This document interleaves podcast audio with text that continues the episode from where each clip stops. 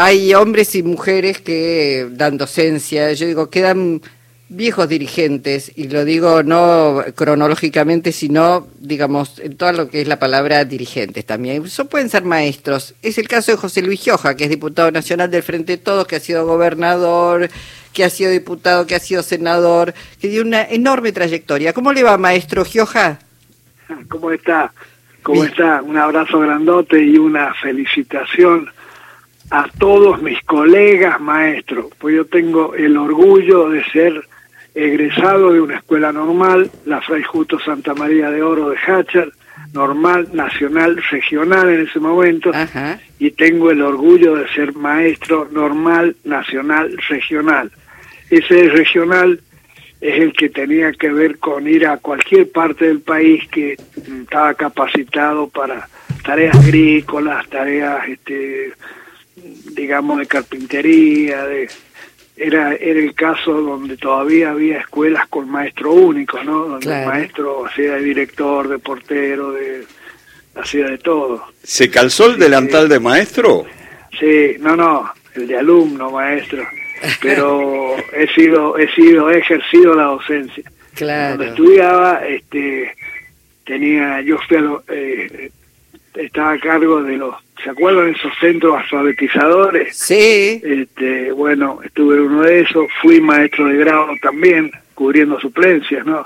Este, y, y la verdad que es todo muy lindo, es, muy lindo, es un orgullo y, y hay que sentirlo, ustedes lo decían recién, alcancé a escuchar un cachito muy bien y muy merecido homenaje este, hay que sentirlo, hay que tener toda la paciencia del mundo y toda la vocación del mundo también, porque porque el ser maestro es toda una, una gran responsabilidad, ¿no? Sí. Y siempre se ha dado esa contradicción de que dentro de, las profesiones y de las actividades que tienen que ver con, con, las, con, con las tareas que tiene que cumplir el Estado, Ahora, desde algunos lugares... Han sido los que siempre han estado mirados este, mal en cuanto al pago, ¿no? Este y pero pero bueno creo que la cosa está cambiando y sí porque estoy desde convencidísimo que por Sarmiento y por otros grandes de la educación en la Argentina Gioja eh, eh, desde algunos lugares políticos sí desde algunos lugares políticos en cambio tienen una mala imagen de los maestros o por lo menos tienen una mala relación. Así pasó eh, con eh, Juntos por el Cambio y los gremios docentes ha sido una relación muy tensa, muy cargada de, de, de, agravios incluso, ¿no? Y de odio, hermano, y de odio, pues sabe que para ser maestro hay que saber amar también. Amar es entender a los chicos, amar es atender a los más humildes amar es atender al que por ahí le cueste un poquito más que a otro, este, aprender y hay que tener la paciencia de estar con él. Eh, bueno, y ese amor, este, lamentablemente algunos no lo sienten, no lo practican y creen que todo es material, ¿no? Que mm. todo es cuestión de tener más. No saben para qué, pero quieren tener más, ¿no? Claro. que lo importante es tener pero es mucho más importante querer, poder, este, hacer, mm. disfrutar, este, todas estas cosas lindas que, la vida nos da, ¿no? Sí, José Luis, eh, hoy eh, hay, digamos, una reunión muy importante donde se está planteando, bueno, eh, eliminar el impuesto a las ganancias, pero antes de hablar de esto, quería una reflexión suya sobre lo que fue el acto del fin de semana en la provincia de Tucumán, donde se vio hacía mucho tiempo que no se veía, la verdad, una masa crítica peronista eh, tan eh, este, tan sólida, tan este, homogénea. Eh, abre abre esto esperanzas este, de cara al, 22. ¿Tiene usted la sensación de que se han puesto realmente a militar la posibilidad de la segunda vuelta? Sí, mire, la verdad que este, tenía un moderado optimismo. Le digo que después del domingo tengo un justificado optimismo de que eh, Sergio Massa y Agustín Rossi van a estar en la segunda vuelta y que en la segunda vuelta vamos a hacer todo, todo lo que haya que hacer para que la Argentina la gobierne el que está más capacitado hoy la gobierne lo que es nacional, lo que es popular, lo que tiene que ver con la celeste y blanca, lo que tiene que ver con la soberanía, la que tiene que ver con los derechos, la que tiene que ver con, con la producción y el desarrollo del país, la que tiene que ver con un Estado presente y solidario, solidario con, con los que menos tienen, donde esa falsa meritocracia que a veces se critica o se dice este, desaparezca y aparezcan las oportunidades, ¿no? Las oportunidades de trabajo digno, de salario digno, de crecimiento y desarrollo de la Argentina que, que bueno, que tiene que industrializar sus productos primarios que exporta, eh, hay que exportar trabajo argentino junto con la materia prima que exportamos, hay que aumentar las exportaciones, por supuesto, y me parece que todo eso lo viene diciendo permanentemente nuestro candidato. Si usted se pone a ver cada una de, las de sus discursos, de sus observaciones, de sus apariciones, son, son propuestas ¿no? que tienen que ver con esto que le, que le estoy diciendo. Y lo de Tucumán fue una, una cosa que los peronistas no, no, nos alimenta mucho, ¿no? a los peronistas nos alimenta mucho, que tiene que ver con a ver, con esa pasión, con eso que tenía Evita, que Evita nos enseñó, esto de no andar mirando el reloj para dejar de, eh, o para terminar de hacer lo que más nos gusta, que es hacer política y denostar y sacar la politiquería, porque lo que no queremos es la politiquería. Lo que, con lo que hay que terminar definitivamente es con la mentira, con la demagogia, con la prebenda, con la extorsión, con todo esto que pareciera que fueran monedas corrientes en otros espacios. A todo eso nosotros le ponemos la mística, que si usted me dice que es, no sé, no, no sé describirlo, pero es esa cosa que, que nos compromete todos los días y que sobre todo al militante nuestro lo, lleva a, a soñar en grande y transformar esos sueños en realidades, ¿no? Gioja, eh, en el acto este que estamos mencionando se escucharon autocríticas, así por lo menos se dijo. ¿Usted cree que hay mucho que cambiar en la actitud de los gobernadores frente a esta nueva, a, esta, a la elección general respecto de lo que pasó en la previa de las PASO? Yo creo que todos tenemos que hacer hacernos una pequeña, una pequeña, una autocrítica. No son ni pequeñas ni, ni, ni muy grandes, ¿no? Me parece que definitivamente tenemos que ponernos el, el mameluco, las alpargatas y salir a militar el triunfo del 22 de octubre, ¿no?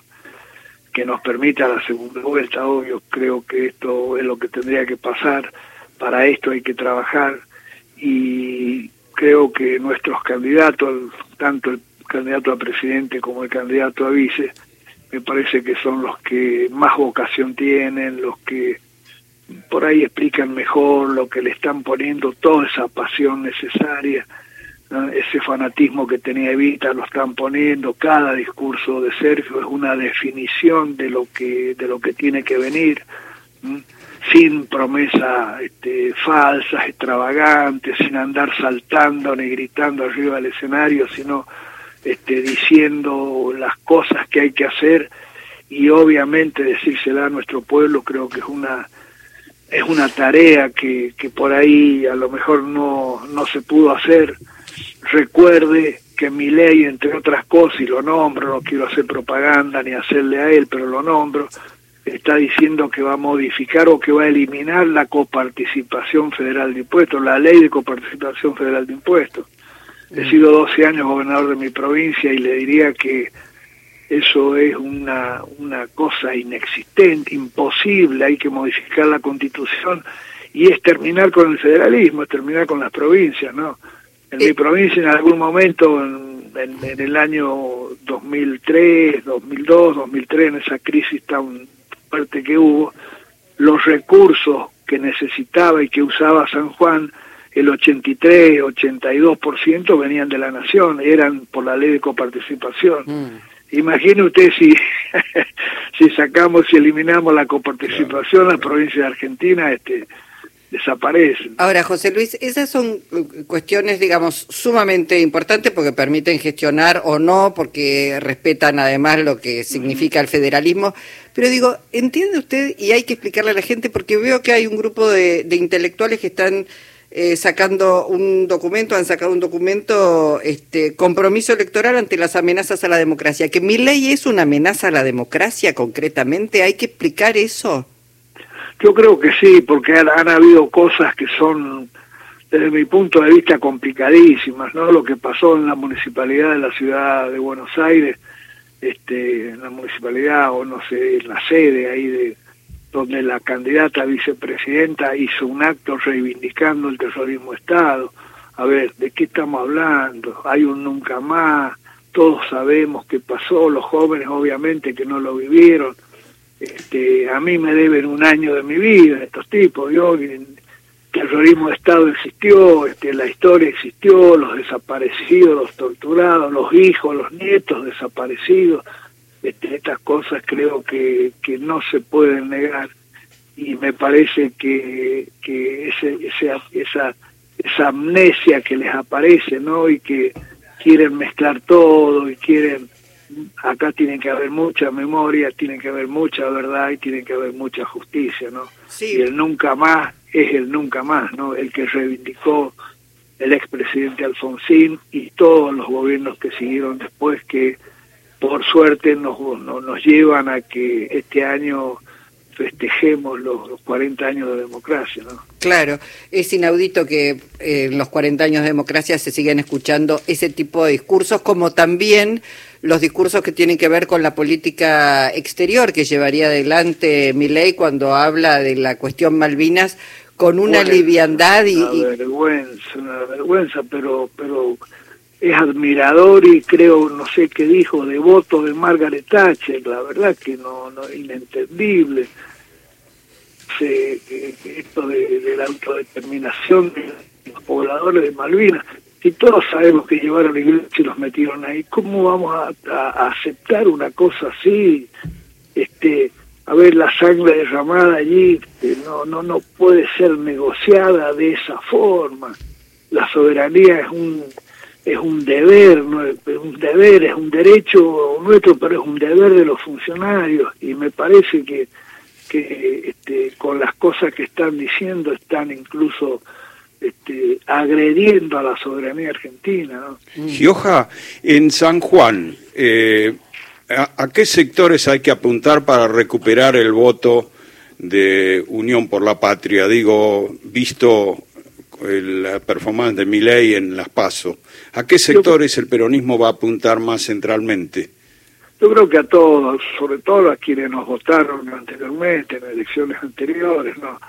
Esto de pedir perdón creo que también habrá que hacerlo acá, porque hay cosas que no salieron, que no se hicieron bien, que no... Pero bueno, me parece que está acá, ya se votó provincialmente, lamentablemente somos, vamos a tener que ser oposición en la provincia pero una oposición democrática y como, como tiene que ser, no torpe y que impida todo, la verdad que no, no la entiendo. Y, y obviamente no vamos a arreglar ninguna de las banderas de este movimiento nacional que es el que está conduciendo hoy la Argentina, de los cuales son candidatos eh, los compañeros este, Sergio Massa y Agustín Rossi, ¿no? Bueno, vamos a esperar las noticias que surjan hoy del Ministerio de Economía, medidas importantes vinculadas con el poder adquisitivo del salario, la, una mejora que va a ser importante cuando muchos eh, compatriotas dejen de tributar ese impuesto a las ganancias. Qué lindo. No se olvide que fue una promesa del anterior presidente esta, ¿no? No del actual, del anterior presidente. Sí, de Macri, de, pagaron más. De Macri, hablemos claro de Macri. Una propuesta fue que quienes trabajaban no iban a pagar impuestos entró y terminaron pagando más impuestos, más trabajadores que cuando él este, dijo lo que dijo, ¿no? Claro, sí, sí. Bueno, José Luis, le mandamos un abrazo, muchísimas gracias. ¿eh? No,